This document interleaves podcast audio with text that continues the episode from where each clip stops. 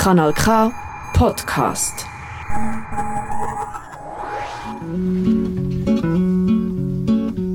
Es gibt Leute, die würden allentwegen nie.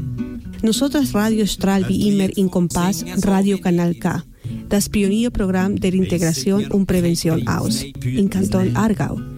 Weil sie hemmige Ihr findet uns unter www.radiokanalk.ch und unter die Telefonnummer 079 355 06 dass 61. sie hemmige dass sie hemmige dass sie hemmige haben.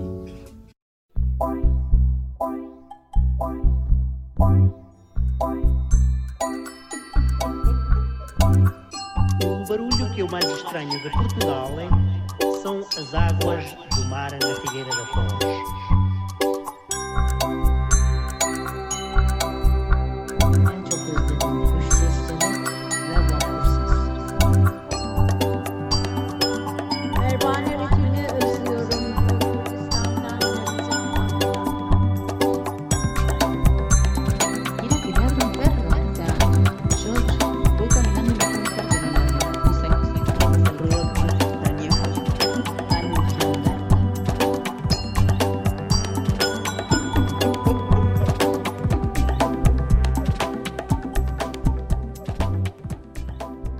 Das Projekt Akustik der Künste wird durch den Cecil Laubacher Projektfonds von Visarte Aargau, dem kantonalen Integrationsprogramm KIP, Nosotras Aargau und Kanal K unterstützt.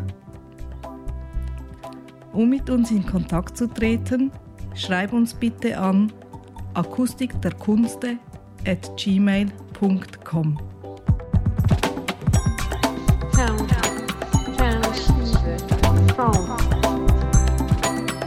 gmail.com. طرحنا مشتاق للدنيا ومشتاق اني اسمع الصوت من اللي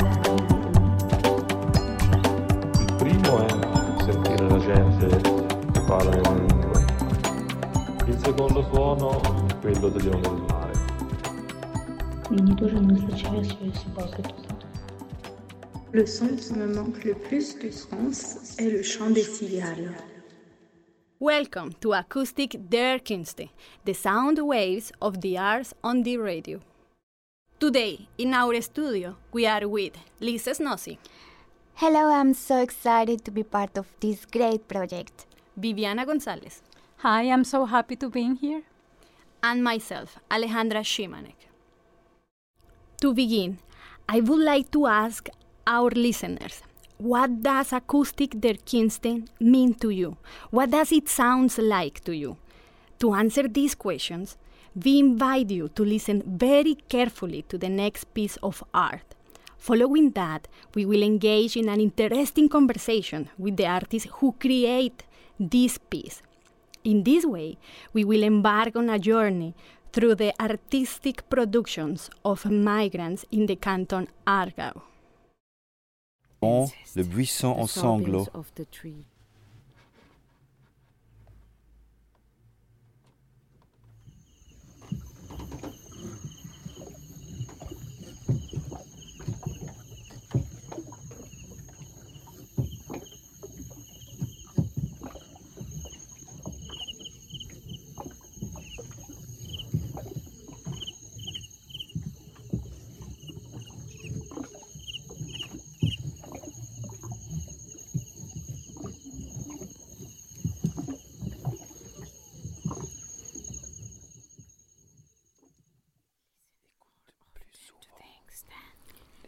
écoute plus souvent les choses que les êtres.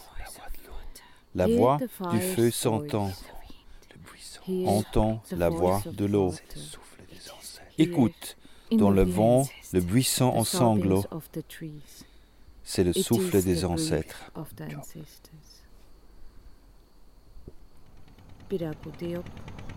Souffle.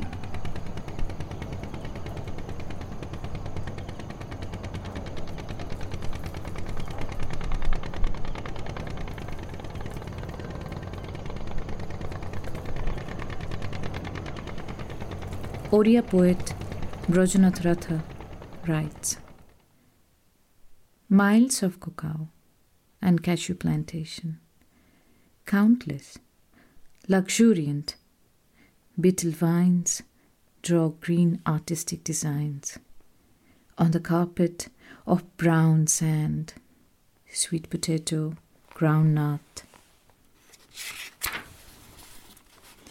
Muskmellow vines have atoned your dusty soul evergreen. They have given the people a high hope for a long, prosperous life, infused into hearts of working people an eternal hope to live. But today, suddenly, conveyed his eyes of a power mad hunter has fallen on your green body to cut it to pieces, to drink to heart's content fresh red blood. Damned hunter has indiscreetly taken aim at your heart to launch a fiery missile. For communities who derive their sustenance from the soil, it is not merely a physical property situated in Cartesian space. For them, the soil is the source of all meaning. An Australian Aborigine said, My land is my backbone. My land is my foundation. Soil and society, the earth and its people are intimately interconnected. In tribal and peasant societies, cultural and religious identity derive from the soil, which is perceived not as a mere factor of production, but as the very soul of society. Soil has embodied the ecological and spiritual home for most cultures. It is the womb not only for the reproduction of biological life, but also of cultural and spiritual life. It epitomizes all the sources of sustenance and is home in the deepest sense.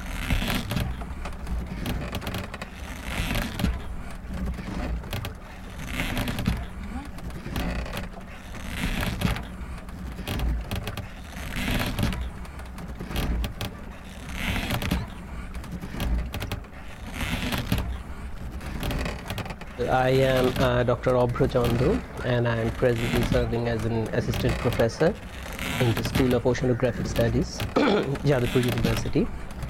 The word climate refugees have, I guess, it has coined uh, to exemplify this kind of scenarios where you don't really have any other opportunities because if you have to, if you have to simply live, you need to have a stable ground under your feet. So there are several areas in Sundarban which is steadily experiencing that this ground will not be there. They can understand. They can they can just see the at the rate the ground is slowly encroaching, or rather the river is slowly encroaching uh, towards them. They, their entire house, their entire uh, what should I say, property, land property will be just you know gone. These kind of uh, natural hazards, and it is these people who are compelled to migrate, become refugees from one island. They perhaps they are either migrating towards inland.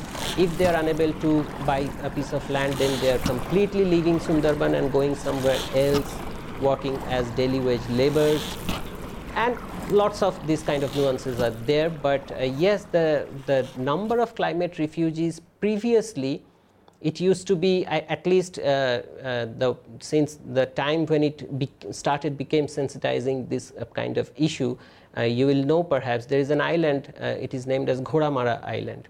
It is on the top of the Sagar island.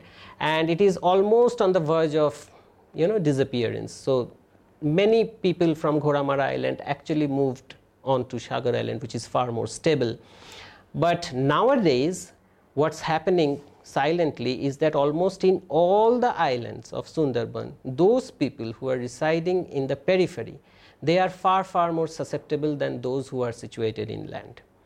So each and every year almost, a piece of a substantial piece of land is being chunked off from the island and it ends up in the river.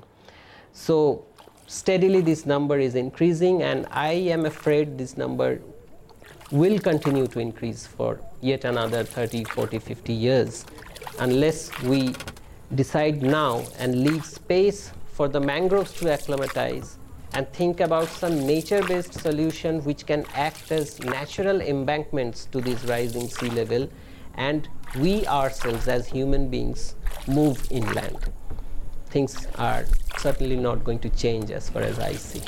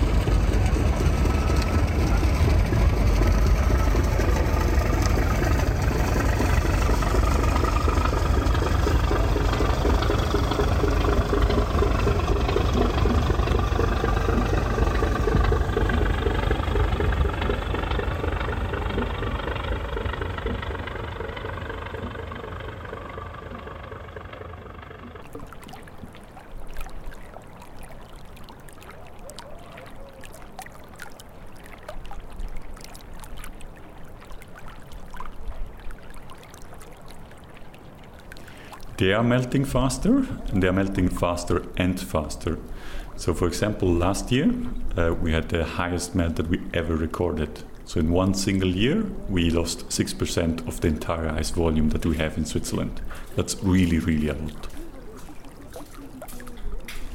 My name is Daniel Farinotti, and I'm a professor for glaciology at both the ETH Zurich and the Swiss Federal Institute for Snow, Forest and Landscape Research the world today is very much interconnected. So if you're referring to this interconnection at the level of nature, um, it depends. So there are situations in which that can be the case. Uh, what I'm referring to here. Um, for example, if uh, the glaciers in the Himalayas were to melt entirely, so there are many glaciers and many big glaciers, this affects sea level change, and this will be felt all over the world. Um, to take another example, if you were to remove the sea ice uh, from the northern hemisphere, so in the polar region, well, this affects the entire world too, because you know you have a different albedo, so how much sunlight will reflect to space. So this will have a change of the energy uptake of the ocean. If the ocean has more or less energy, that will have an effect on how the currents move. This then has an effect on how fish populations uh, move around. So again, it is a very interconnected world, also kind of at the natural level.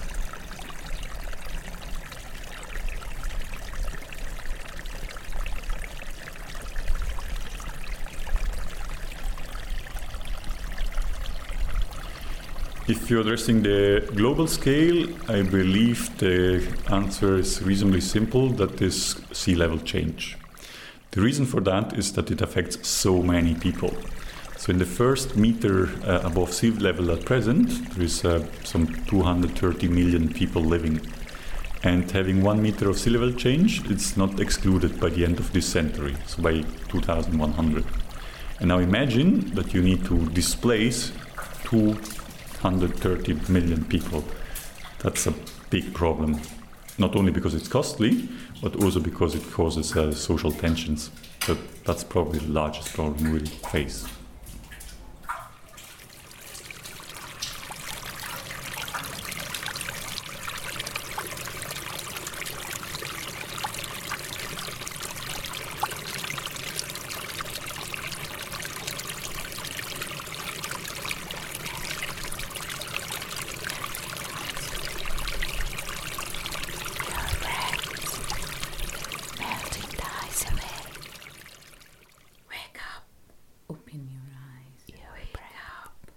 What do you see? Melting Look at the land.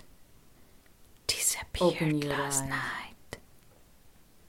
What do you see? Your breath. Wake up. Melting the ice away.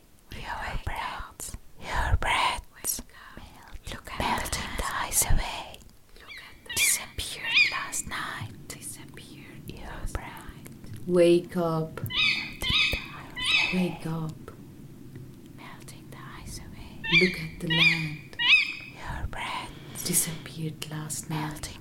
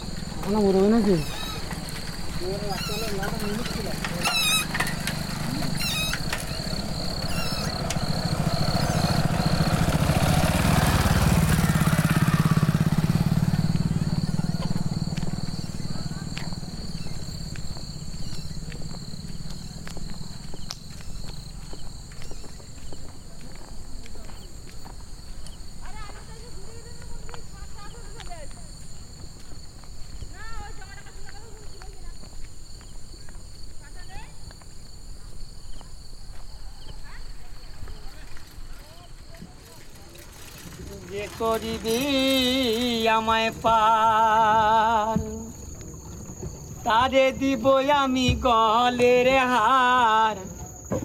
যে করিবে আমায় পার তারে দিব আমি গলের হার। আমি যৌবন করব দান রে নদীর কুলে। করিবে আমায় পার। যে করিবি আমায় পার, তারে দিব আমি গলের হার। আমি যৌবন করব দান রে নদীর পারে।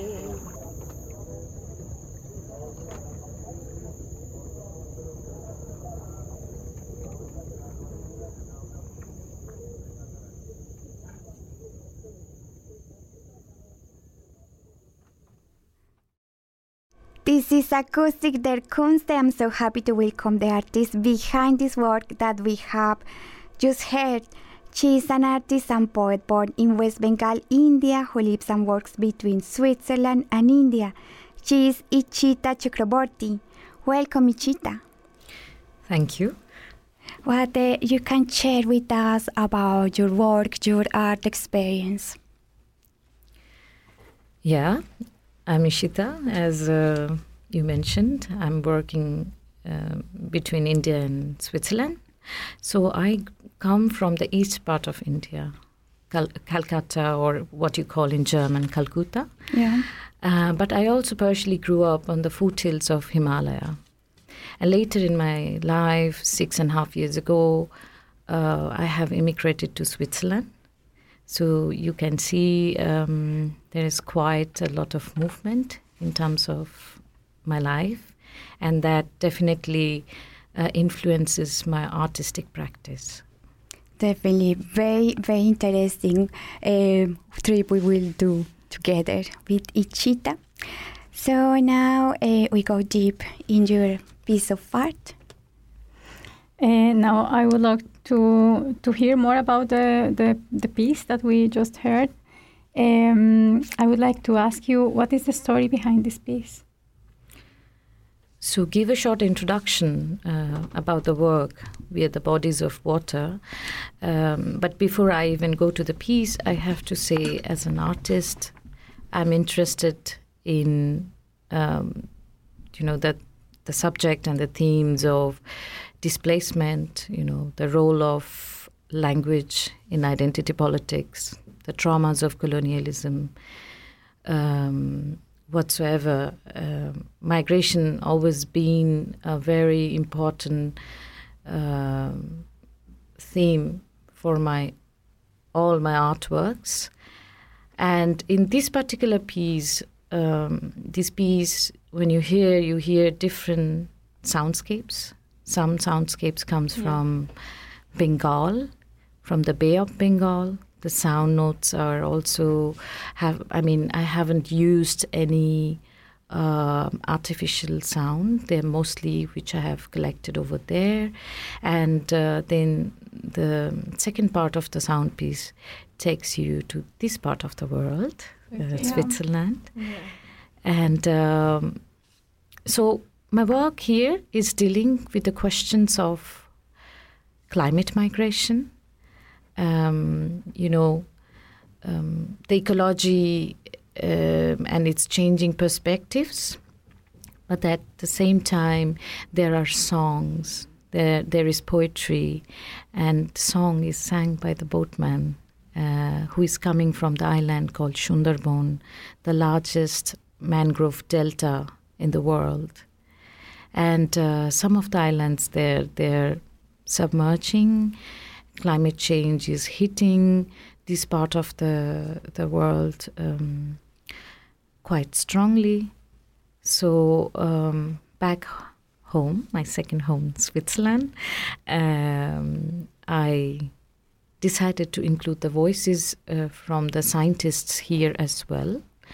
Uh, for example, Dr. Farinotti, he's talking about um, how faster the not only the Swiss alpine glaciers are melting, but also the Himalayan glaciers are melting.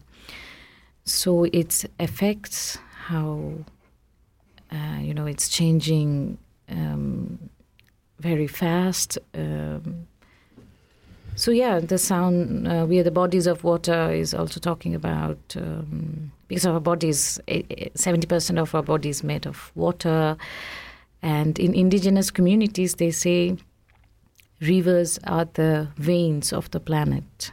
and all the river bodies are connected. So my journey always between um, different lands, but of course from where I come from and where I live, Mm-hmm. existence is, is, is seen through um, these layers of, of experiences I make. I really felt the story. What is the message and emotion you are trying to combine here? Yeah, so the message is is there are different messages, but it's also important for me is to combine um, the polyphonic voices. You know, to foster a very sustainable and inclusive future, it's important to have these layers of of um voices, experiences, um, and. Uh, you know, when we talk about um, inclusion or diversity, Mhm. it's um, it's important for me to speak uh, about um, these subjects because climate change um, doesn't care any borders, Mhm. and it's not change even; it's climate urgency. So when we think of the reality, it's beyond borders. So that was my message um, to the people, and wherever you are sitting in the world and listening this piece, uh, my feeling is um, there is certain qualities in this piece uh, which connects you. Okay, yeah. So the main topic was uh, the environment, the weather, like this, how it's changing all this. And the connection between uh, these phenomena. Mm.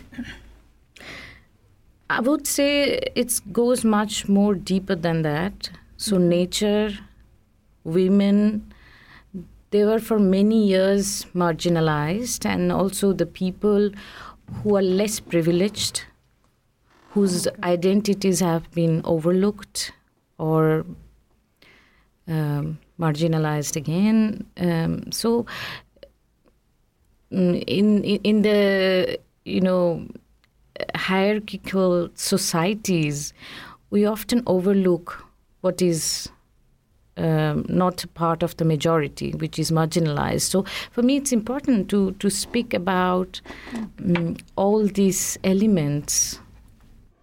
In your piece, we find different elements that establish a connection between climatic phenomena from different hemispheres.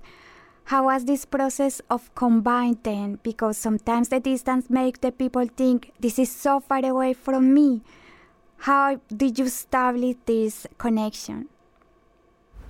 So climate. Um, before I go to the topic of climate migration or the questions of climate, I must say migration is not a crisis, it's a phenomena. Mhm. People always have moved around the world and they're still moving. And when it comes to the question of climate change, people will even move more. So when you listen to the piece, the scientific information which is speaking to you, actually telling you what can happen if the sea level is rising few more meters.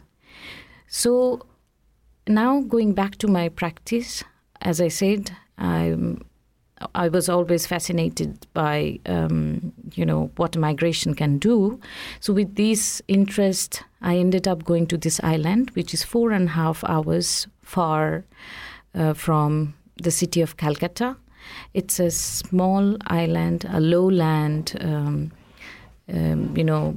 mm it's a river and rivers and sea it's deep forest so why i went to this part of the world i mean of course i grew up close by it's um, it's in um, west bengal but the questions of migrations took me there there's a long history of colonial history how people has been brought there uh, during the British colonialism in this part of the world.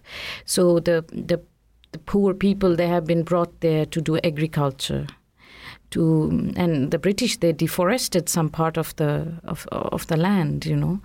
And then during the partition, which divided India, Pakistan, and Bangladesh, um, a lot of people from Bangladesh were forced to take um, exile or move to this part of the island. It's 10,000 square kilometer. divided between Bangladesh and India. 6,000 square kilometer goes to Bangladesh and 4,000 goes to Indian part. So primary interest of mine was the question of migration. But when I ended up in this island, and over two years on and off, I've been there. There, I start to um, experience. I start to uh, understand the questions of climate refugees, climate migration. People are moving because some of the islands they're submerging in the water. I would say, yeah, that's how I connected nature and culture. And this uh, phenomena that you are describing is not exclusive from that region. I can uh, recognize a lot of uh, coincidences uh, in situations that happen in other places in the world that also have like a colonial history. Um, have you tried in other pieces to make relations between different places where situations are similar? I meant um, different places in colonial who are connected or who share the same or a similar colonial history. Yes, sure. Most of my works they deal with um, actually shared histories, but beyond geographies, you know.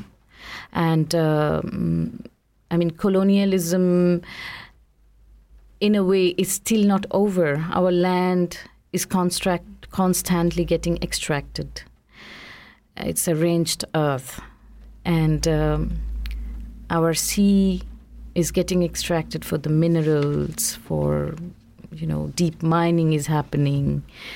Um, so yeah most of my works they somehow associate with these questions.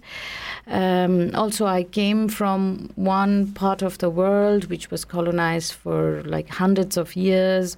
And when i came to switzerland i also had the opportunity to meet the people sorry who who share the similar experiences like um, i mean the global south um, ha, you know, they have gone through several uh, change, multicolored experiences, you know, forced labor, uh, plantation histories, um, everything what was uh, once ours has been extracted. So, h- how can I not connect to that history when I'm this part of the world which is so affluent and um, uh, where we meet each other, speak to each other, we shared our our our histories. So I would say yes.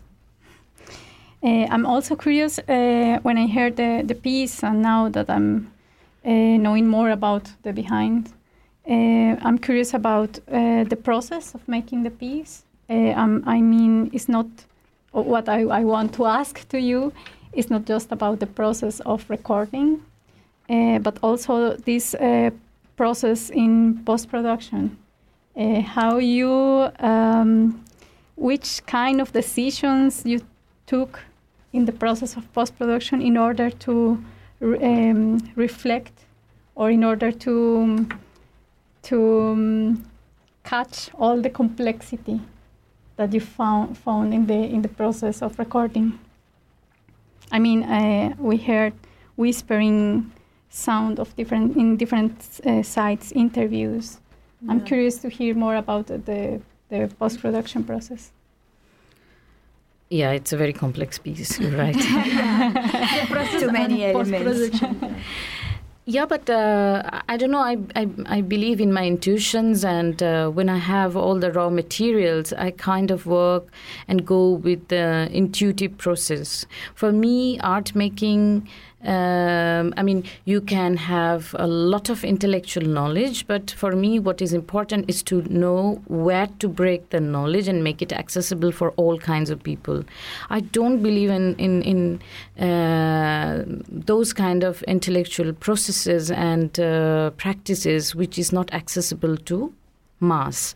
So if I talk about working class, I also have to find a way that my message is somehow getting you know, trans, uh, tr- transformed in, in, in, in a form that is accessible by the people about whom I'm speaking to. Otherwise, I'm not inclusive. I'm becoming again uh, an exclusive one. So for me, uh, I have taken for this piece uh, like different elements, and um, I I always go with the flow. I have taken. Uh, decisions just like that sometimes that oh no this part maybe i need go close to people. When you whisper it means um, you're going some very close to someone uh, some someone and whispering means you're telling the truth into the ear and it's very hard to ignore. So there are different process of making. Some are reciting poetry which is beyond word actually. And there is uh, a song which is again beyond words and then there is this scientific data and informations and interview by scientists. Um, and it's important you know because science is not accessible by everyone. I'm talking about the data and informations um, as an artist it's a challenge for me how i can make them accessible and spread it to the people so they're not feeling excluded and putting an extra effort to listen to those informations which we need but in a in a poetic way i would say I I want to say when I finished to hear this piece, I was like, uh, I can't breathe. I really feel it, the people there and here. And um, it's why I want to ask you. So many science science say like we are waiting for exodus uh, for these clim- climate phenomena because this is getting hard and hard as we can see. And uh, how can the work, the artwork, help uh, to this situation if really can help the arts in this big problem we have, the whole humanity? well it make people aware so if you see who are the people who are flying most with the flights in the entire world is the people who has the privilege and they are certainly not the people maybe 2 or 3 percent of the people from global south has the mean to travel around the world. And if you talk about the the construction of uh, mm, you know nations so the things has been extracted taken and used for the betterment of white people. And then uh, the borders and the nation has been constructed to protect that right? And when it comes to climate change and when it comes to uh, you know travel holidays and where are the holidays destination? They're close to the river. So who are the people who are building the construction? You can't actually construct something close to the river or sea.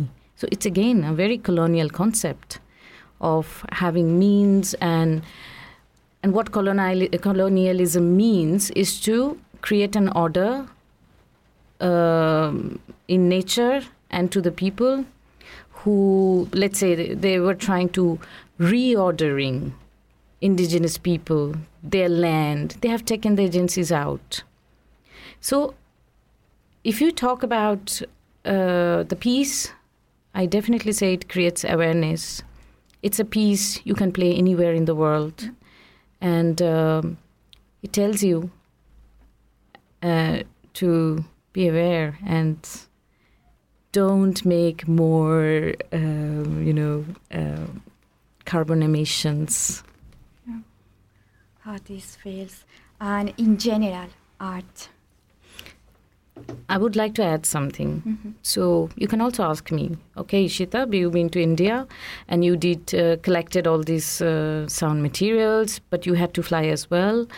Um, when I came back, it was my decision from my production budget, from my personal production budget, to pay some money so they can uh, plant mangroves in this area, and some money goes to the um, schools they're calling it nature school for the kids Wow.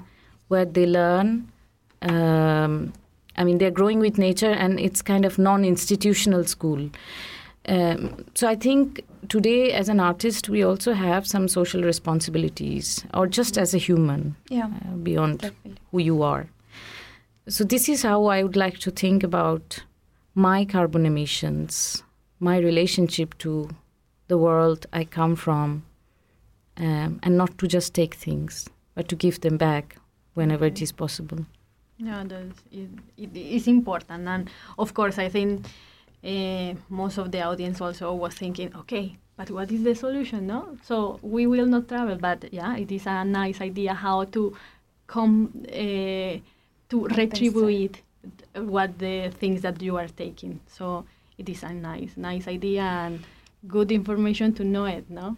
Because yeah, the imagination of the people sometimes it's not easy to to give it that and said okay and do it something also to help somebody else and it is good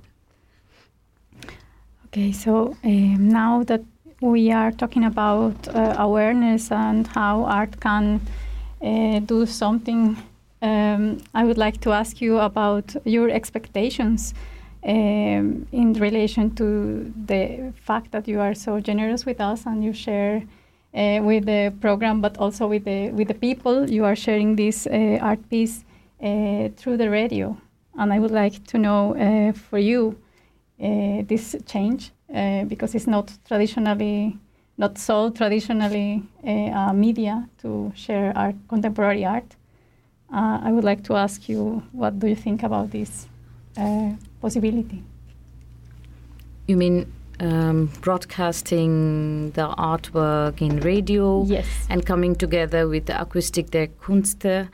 Uh, it's actually very interesting in many ways because this is how you're connecting uh, different experiences, voices, um, art making process uh, with public. And uh, I think we need more and more opportunities like these. As I said earlier, art should be accessible because art gives you a place, uh, a possibility to imagine, to create a meaning for your own. It gives you um, an access to the to the to the world, um, and the access is for everyone. It's not exclusive for certain class or or or, or gender or anything. So mm, I think it's it's fascinating, and thank you for for uh, inviting me here. Thank you so much, Ishita. Now we are going to a short music break and then we will continue with this interesting conversation.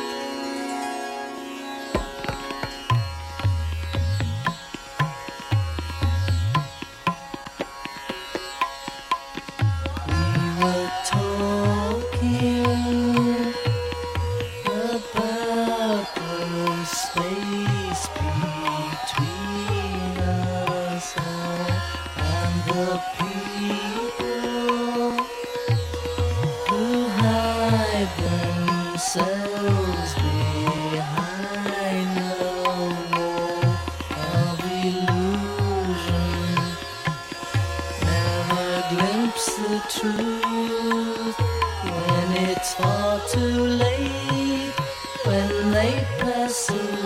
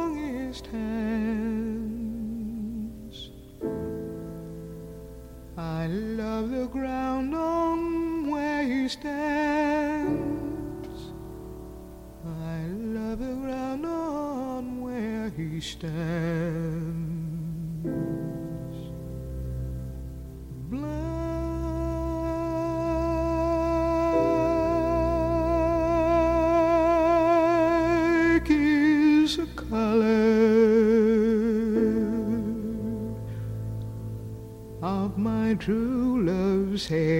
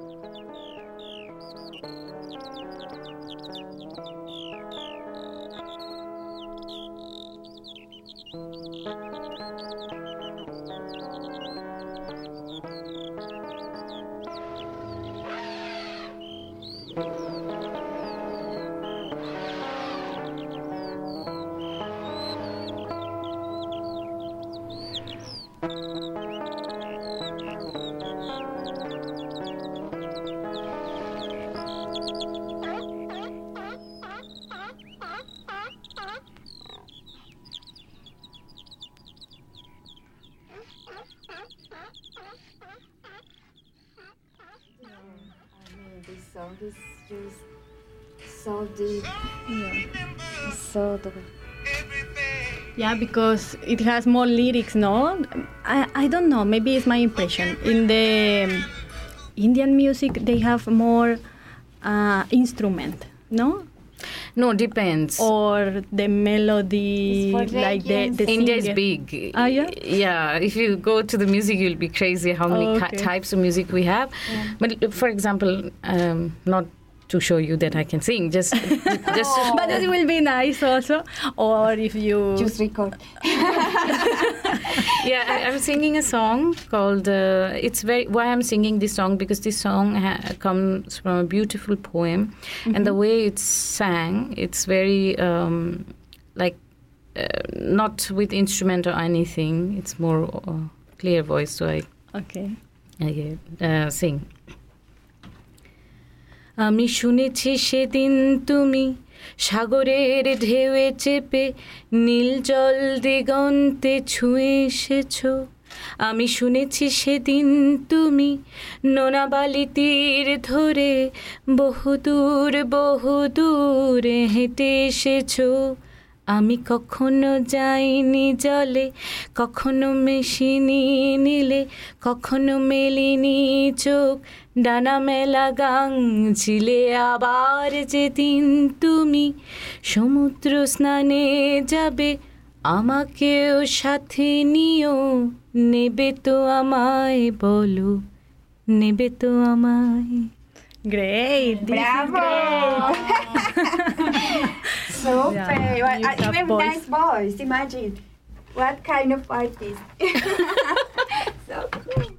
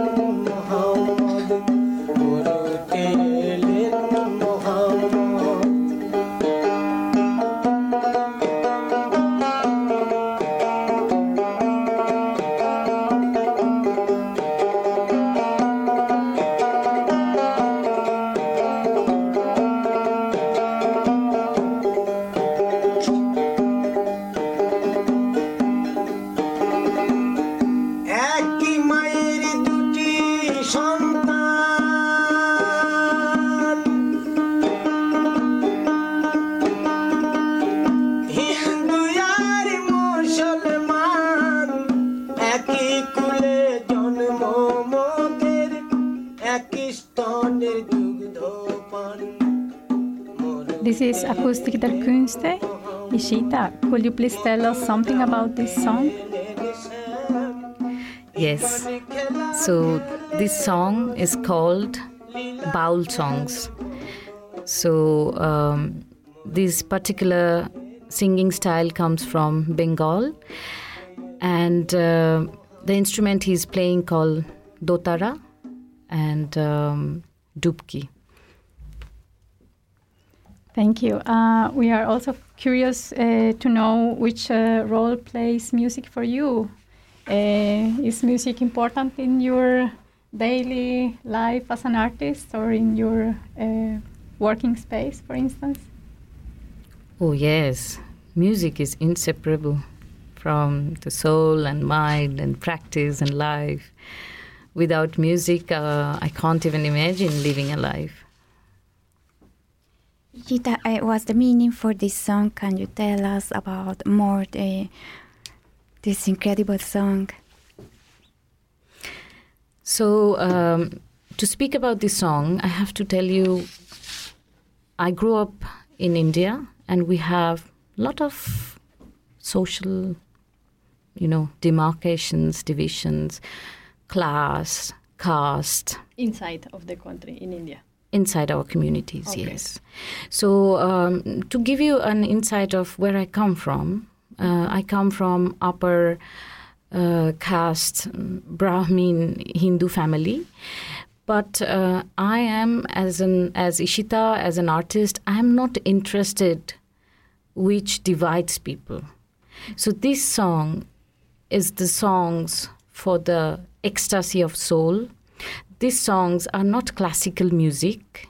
They are actually opposite of classical music which frees people.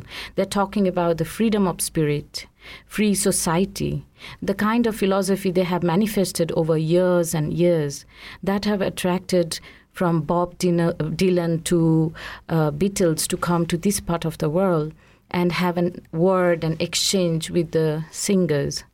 So they sing which is you know not only i mean their voice is coming from the from the earth. They're talking metaphorically about uh, love about um, your relationship to nature your relationship which is inseparable between nature and culture. Usually in the western world we have seen um, you know there is always a, a very clear um, you know mm, definitions what nature should look like how the culture should behave but these songs when i was since I, I, I was teenager i was traveling in these parts of bengal in order to experience um, it's very important to speak about our soul that you cannot uh, reorder or or or shape.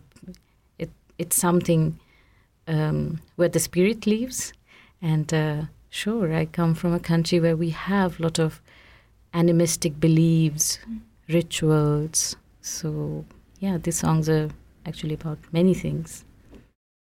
Talking about music, do you listen to music when you are creating a piece of art? again going back to the question of music so um, i come from a family my Mhm. grandfather my mother's father he used to be an actor Okay. uh, in the theaters so my relationship to music started quite um, young Uh-huh. um, seeing him uh, practicing you know theater pieces which uh, includes also sometimes uh, sound and, and songs and um, and my mother used to sing. Um, in Bengal, we have a culture of really very strongly, even today, and the culture of um, poetry, literature is very strong, um, and all in vernacular languages. Mhm. Um, also, music is all really very s- uh, strong, again, in, in Bengali language, for example. So, but yeah, coming back to Switzerland, it changed a bit. Mhm. I mean, um, then I was much more driven by the histories uh, of people of color, rather, I would say, people with diverse cultural heritage. Here I had access to listen to all kinds of music, Uh-huh. and uh, songs doesn't need words, they need uh, to touch you. Uh-huh. Yeah. Okay. This is Akustik der Künste.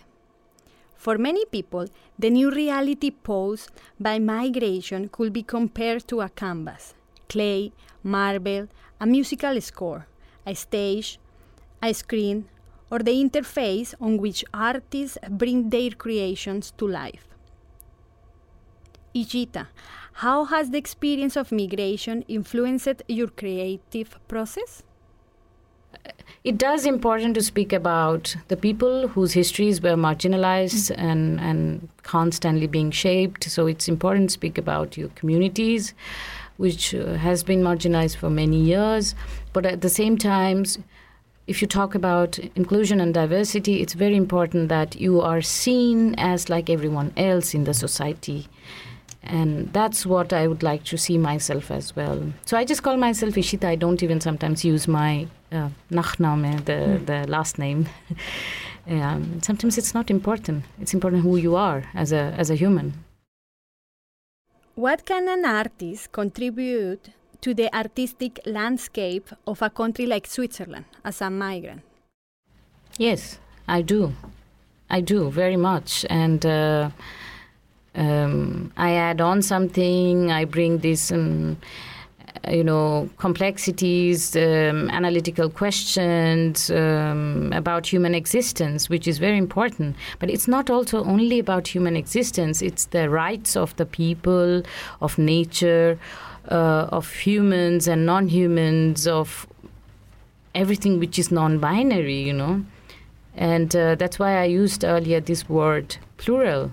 It's multitude of voices. It has to be polyphonic and uh, there should not be only one way to look at it. I want to go back to go deeper into something you say. It is necessary to use the word migrant artist, or it is something totally unnecessary. Is correct for you this word? Look, it depends on people to people. How you want, want to see yourself or identify yourself always depends on your personal histories, where you come from, or what is your goal. But what I wanted to say, um, I, I cannot answer you whether it's correct or it's not correct. I can only speak for myself. And as I said, it's important for me to be seen as like everyone else and not just specifically uh, as an immigrant. Why I tell you this? Because, look, nobody born as a refugee, for example, nobody born or choose to born as an immigrant. It's a situation. It's a decision. It's a sometimes it's the impossibility of life and living that forces you to go beyond what was offered to you or take a forced exile or people have been brought to this world in Europe and Caribbean uh, enslaved boats or or, or um, indentured labor from India after the demolition of, of slavery. So there was always a, a kind of situation, forced situation, um, which kind of forces you to think beyond outside of the box actually so yeah Thank you. Okay, now we are going again to Switzerland. I want to ask you how difficult is really to be part of this uh, art universe here. How was this?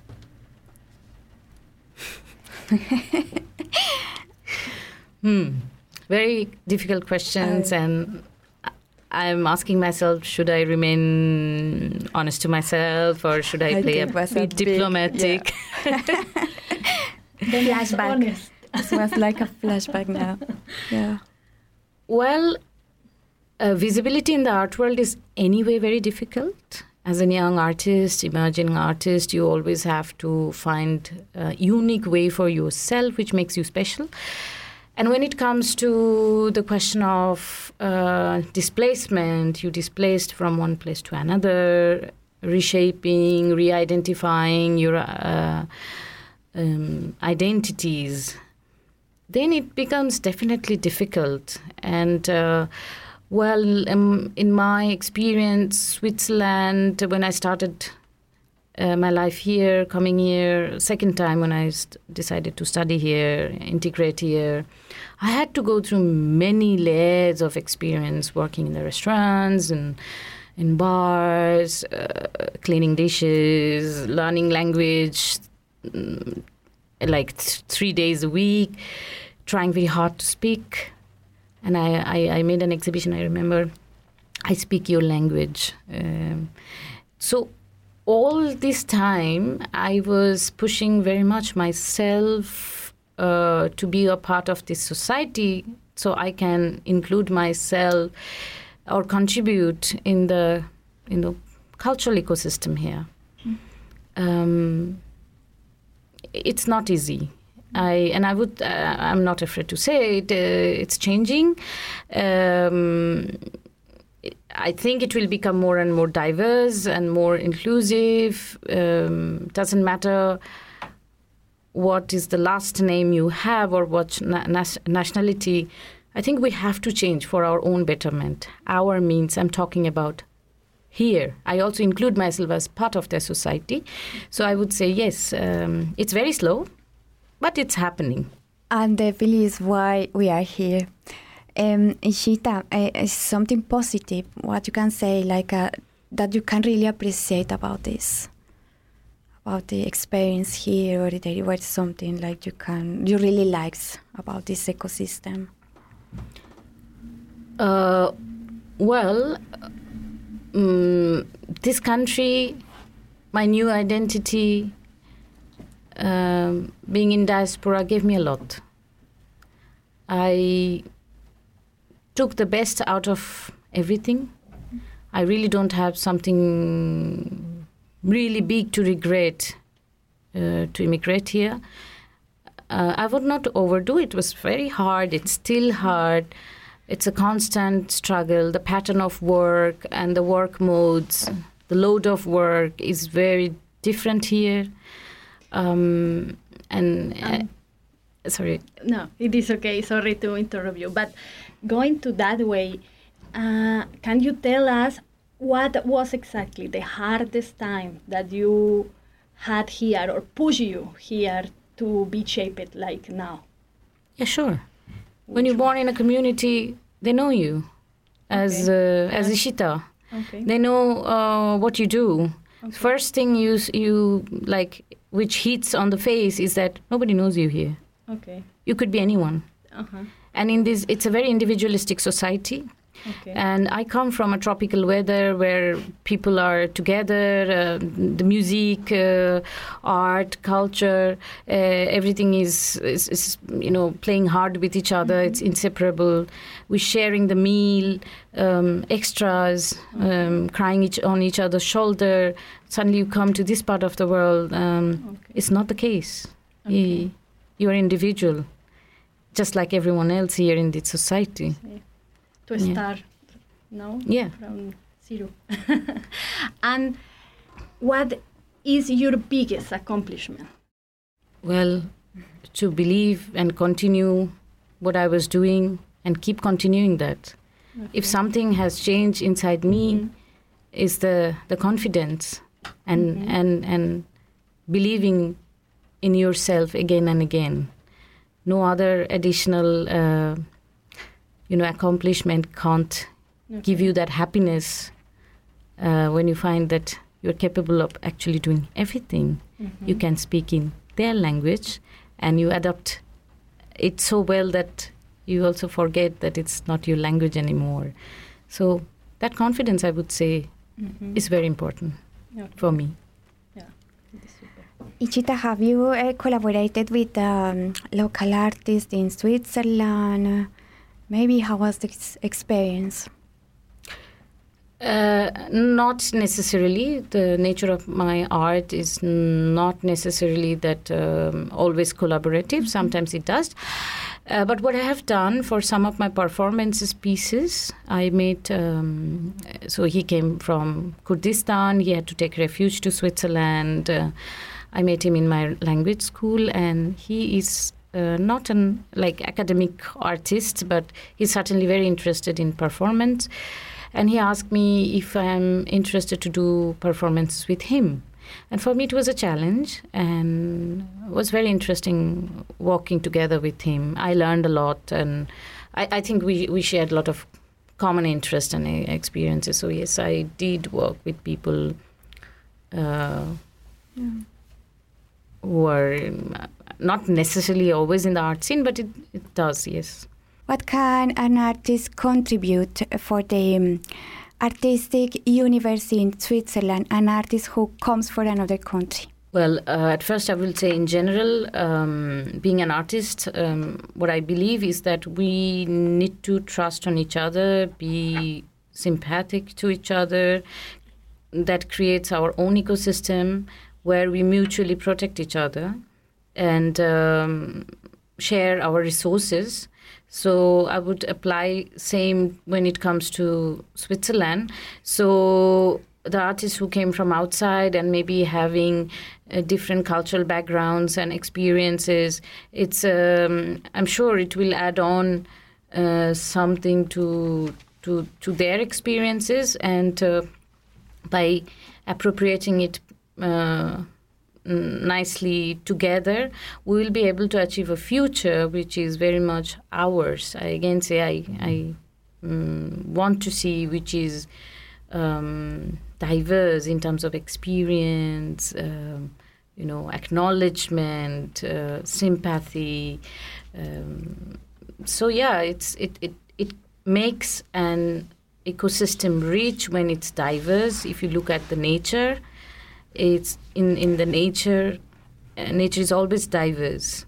So uh, yeah sure like our experiences uh, we bring the stories and the songs um, the storytellings um, the meets we have um, is can contribute in this part of the world as well Ishita, thank you very much. Uh, for me, personally, this conversation with you is very inspiring. Um, I learn a lot, uh, and I'm sure that for people that are uh, hearing us, is also very inspiring. Uh, and I would like to know if there is something else that you want to that you would like to share with us, maybe future projects or things that you uh, considered relevant to mention.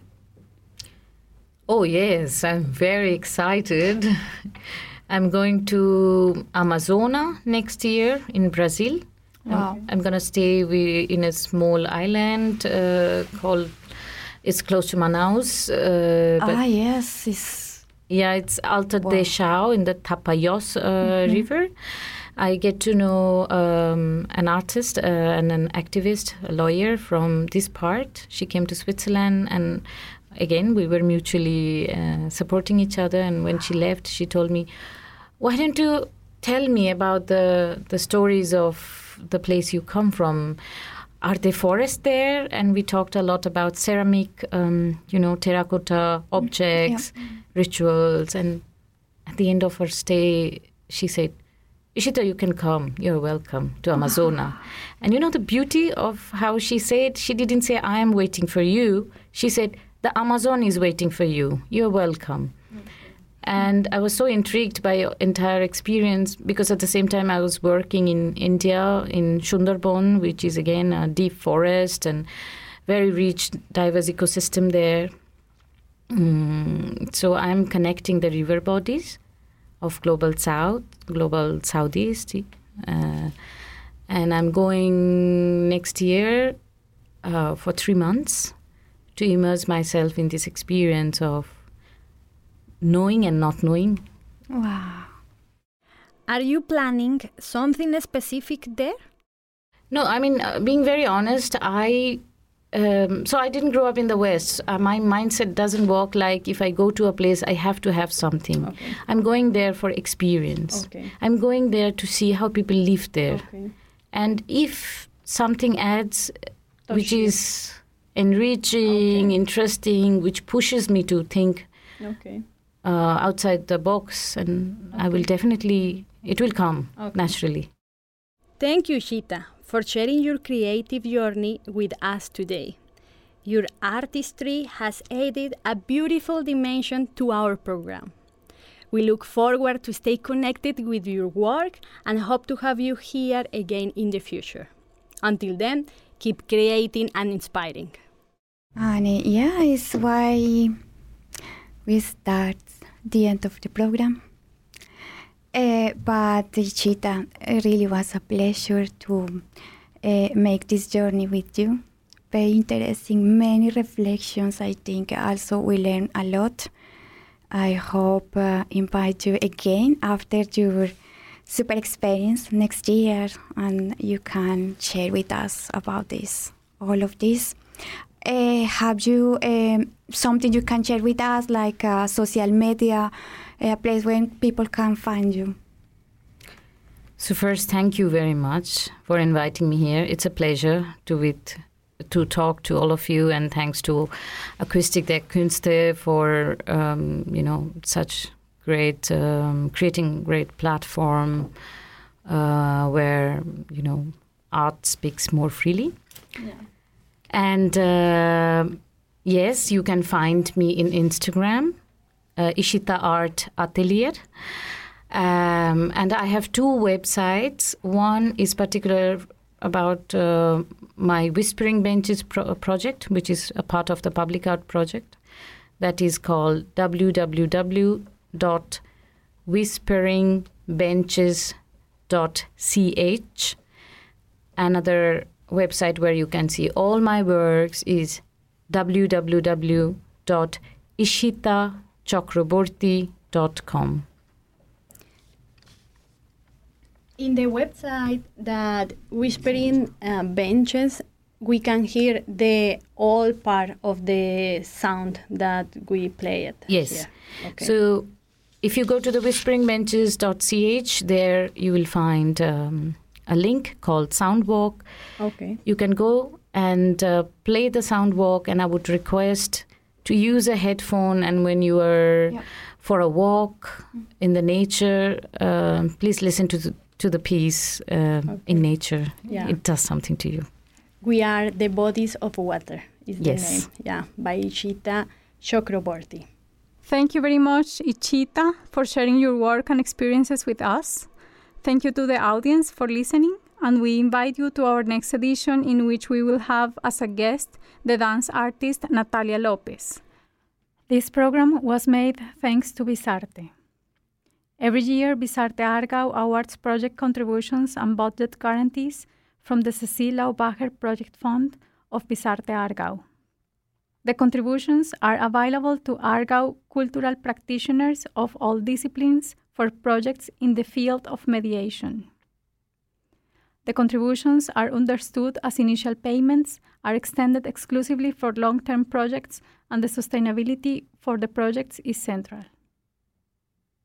Is the work of artists and cultural practitioners sufficiently promoted in the canton of Aargau? What are the particularities of the artworks made by artists with migration experience in Aargau? Is there anything special that characterizes them?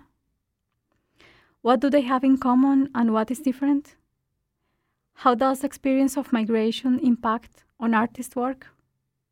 What challenges emerge from this experience? What strengths?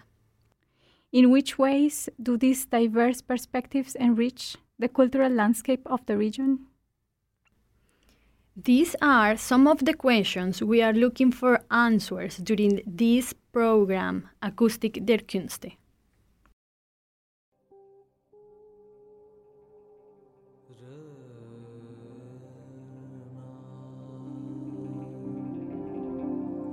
কেউ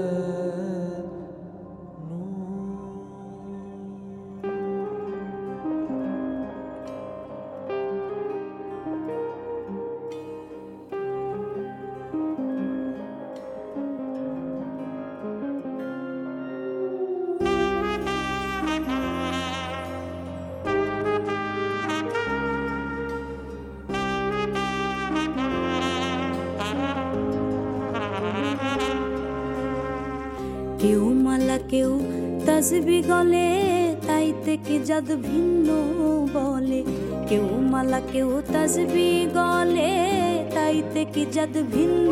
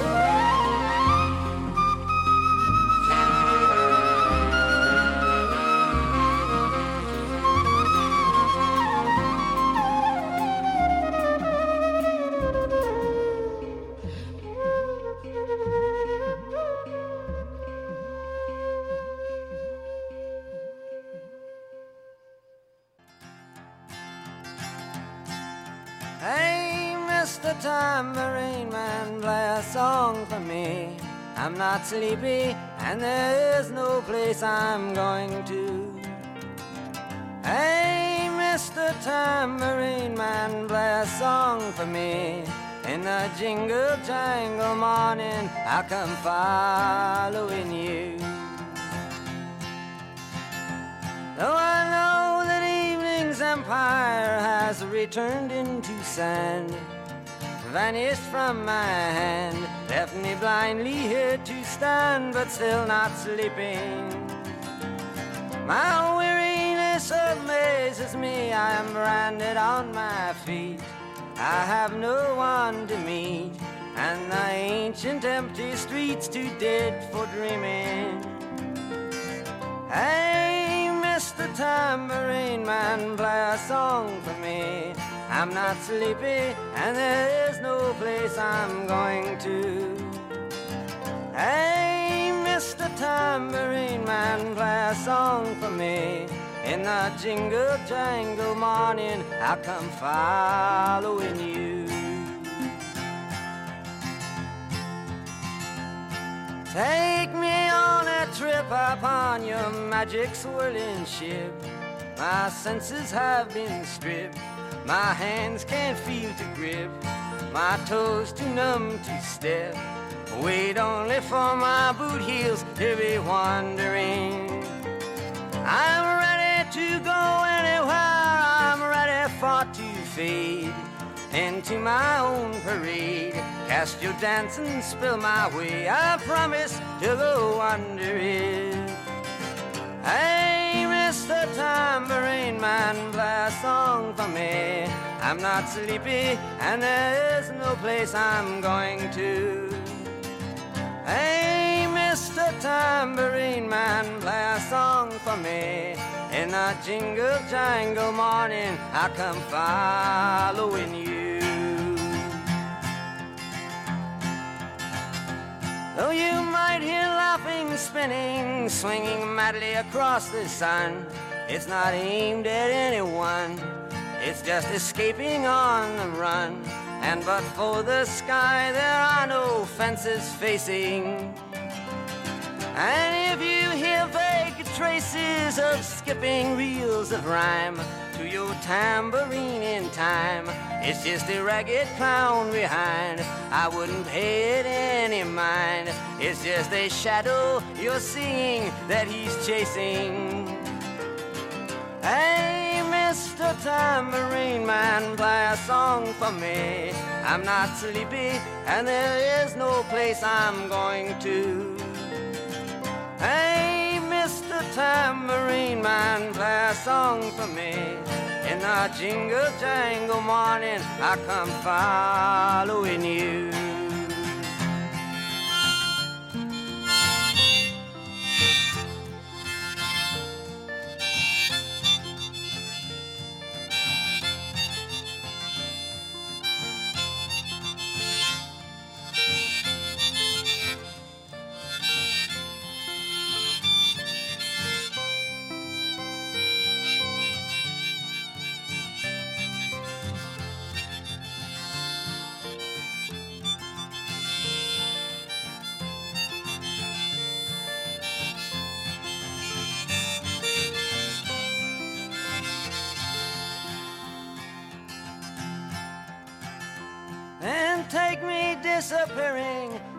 Smoke rings of my mind. down the foggy ruins of time, far past the frozen leaves, the haunted, frightened trees, out to the windy beach, far from the twisted reach of crazy sorrow. Yes, to dance beneath the diamond sky with one hand waving free, silhouetted by the sea, circled by the circus sands, with all memory and fate driven deep beneath the waves. Let me forget about today until tomorrow. Mr. Tambourine Man, play a song for me. I'm not sleepy, and there is no place I'm going to. Hey, Mr. Tambourine Man, play a song for me. In the jingle jangle morning, I come following you.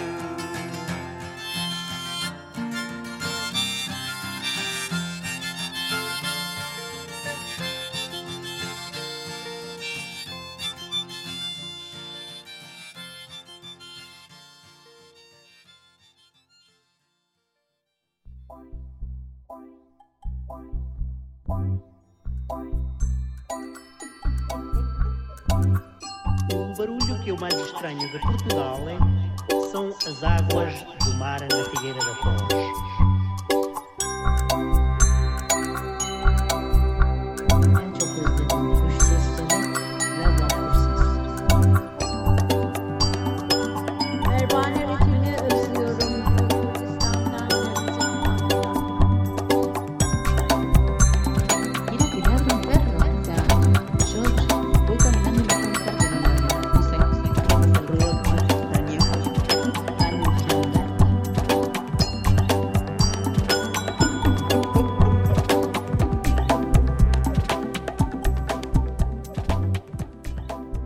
Das Projekt Akustik der Künste wird durch den Cecil Laubacher Projektfonds von Visarte Aargau, dem kantonalen Integrationsprogramm KIP, Nosotras Aargau und Kanal K unterstützt.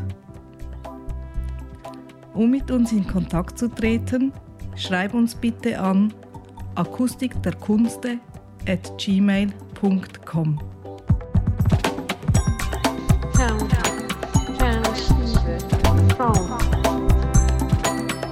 فرحانة مشتاقة للدنيا ومشتاقة إني أسمع الصوت من البلاد Il primo è sentire la gente che parla le mie lingue. Il secondo suono è quello delle onde del mare. Мені дуже не вистачає своєї собаки тут. Le son qui me manque le plus de France est le chant des cigales. Niestety chomik nie może odpowiedzieć, Heinrich Swarberg achter die Röche. La vida es bella. Kompass. Die Schweiz redet mehr als vier Sprachen.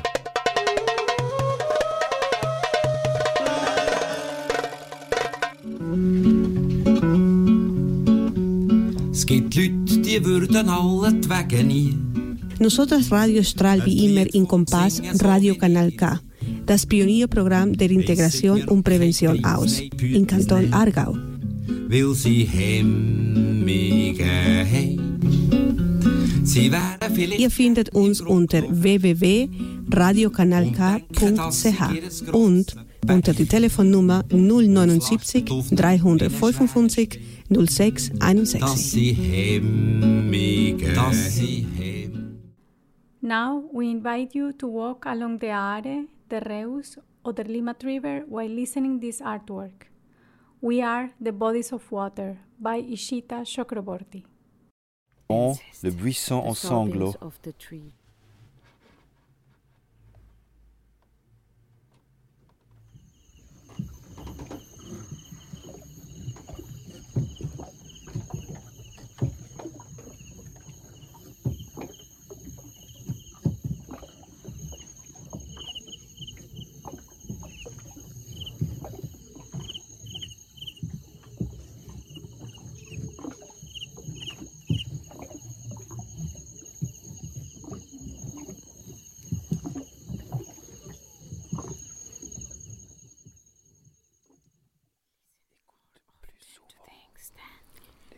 Écoute plus souvent les choses que les êtres.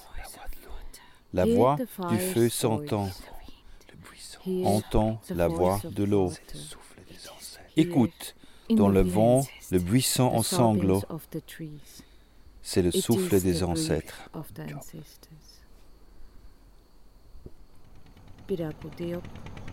Souffle.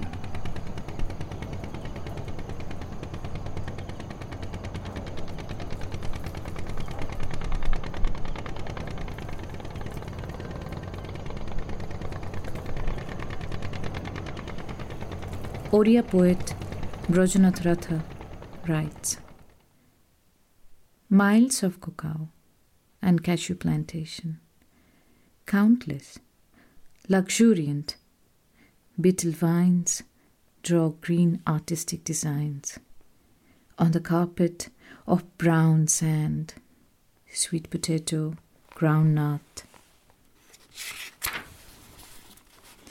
Muskmellow vines have adorned your dusty soul evergreen. They have given the people a high hope for a long, prosperous life, infused into hearts of working people an eternal hope to live.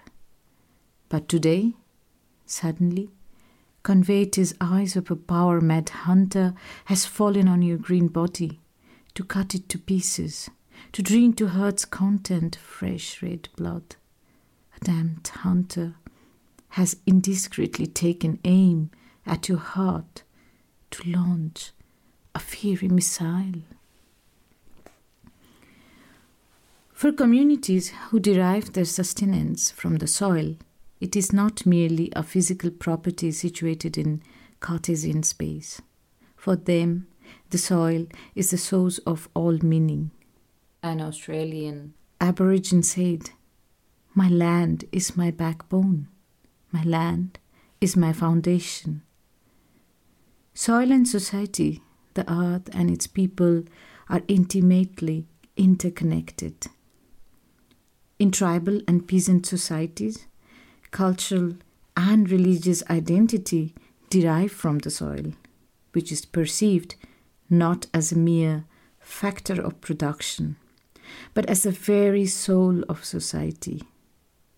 Soil has embodied the ecological and spiritual home for most cultures. It is the womb not only for the reproduction of biological life, but also of cultural and spiritual life. It epitomizes all the sources of sustenance and is home in the deepest sense.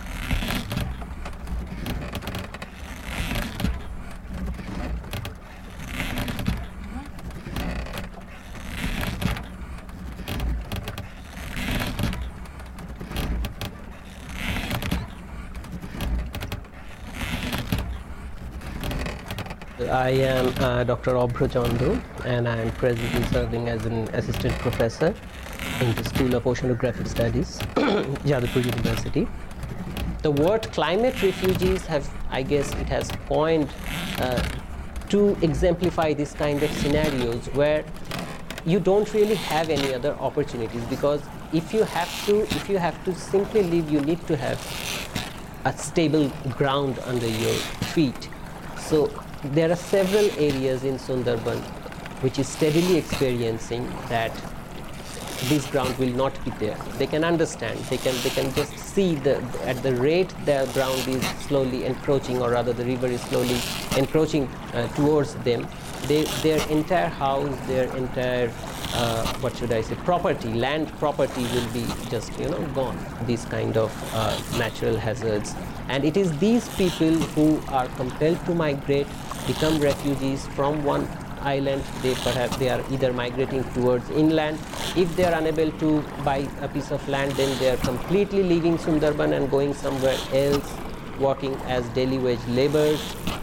And lots of these kind of nuances are there. But uh, yes the the number of climate refugees previously it used to be at least uh, uh, the since the time when it be- started became sensitizing this uh, kind of issue you will know perhaps there is an island it is named as Ghoramara island it is on the top of the Sagar island and it is almost on the verge of you know, disappearance. So many people from Ghoramara Island actually moved on to Sagar Island, which is far more stable. But nowadays, what's happening silently is that almost in all the islands of Sundarban, those people who are residing in the periphery, they are far, far more susceptible than those who are situated inland. So each and every year almost, a piece of a substantial piece of land is being chunked off from the island and it ends up in the river. So steadily this number is increasing and I am afraid this number will continue to increase for yet another 30, 40, 50 years unless we decide now and leave space for the mangroves to acclimatize and think about some nature based solution which can act as natural embankments to this rising sea level and we ourselves as human beings move inland. Things are certainly not going to change as far as I see.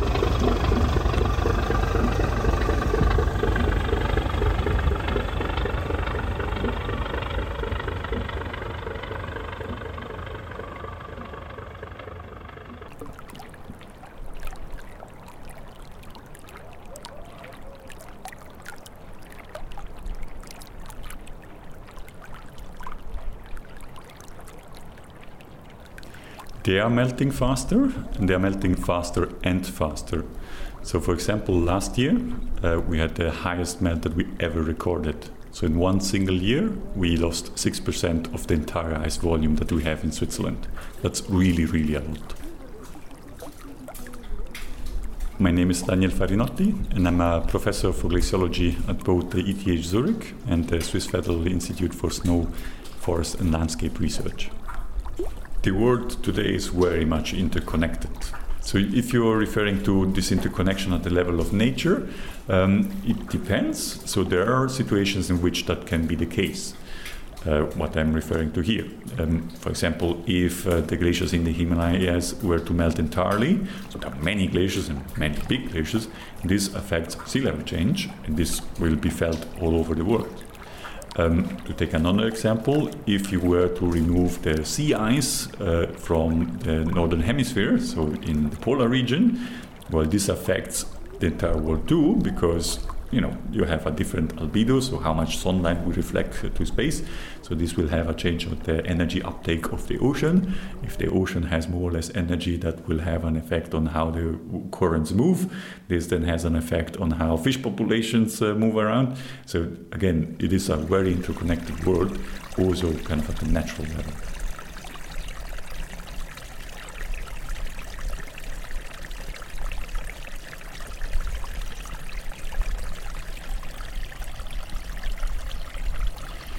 If you're addressing the global scale, I believe the answer is reasonably simple that is sea level change. The reason for that is that it affects so many people. So, in the first meter uh, above sea level at present, there is uh, some 230 million people living. And having one meter of sea level change, it's not excluded by the end of this century, so by 2100. And now imagine that you need to displace two 130 million people. That's a big problem, not only because it's costly, but also because it causes uh, social tensions. So that's probably the largest problem we face.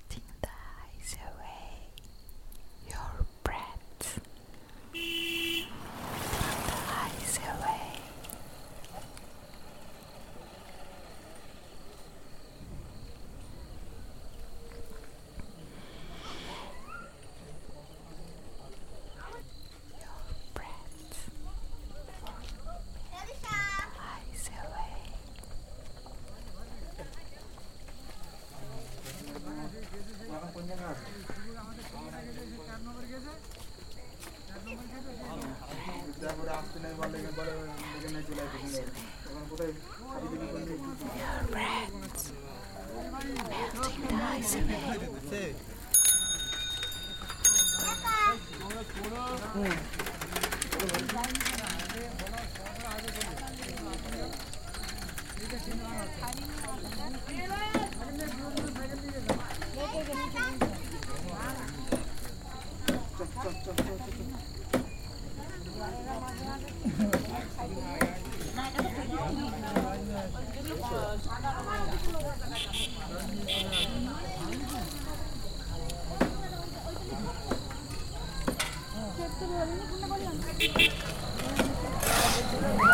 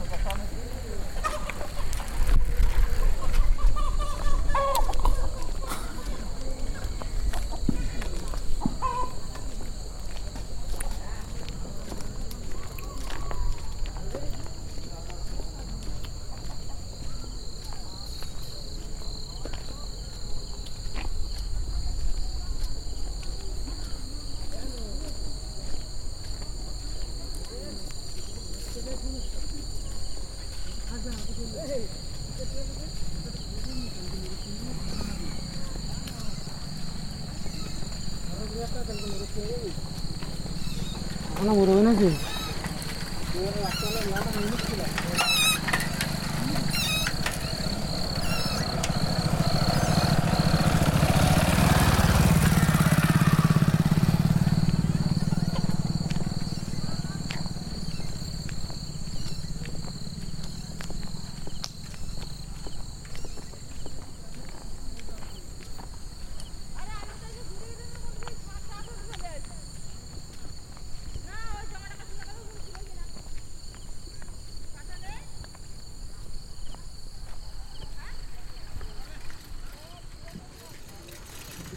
করিবি আমায় পান তারে দিব আমি গলের হার। যে করিবে আমায় পার তারে দিব আমি গলের হার। আমি যৌবন করব দান রে নদীর করিবে আমায় পার যে করিবে আমায় পার তারে দিব আমি গলের হার আমি যৌবন করব দান রে নদীর পারে Das ist ein Kanal K Podcast gsi. Jederzeit zum Nachhören auf kanalk.ch oder auf deinem Podcast App.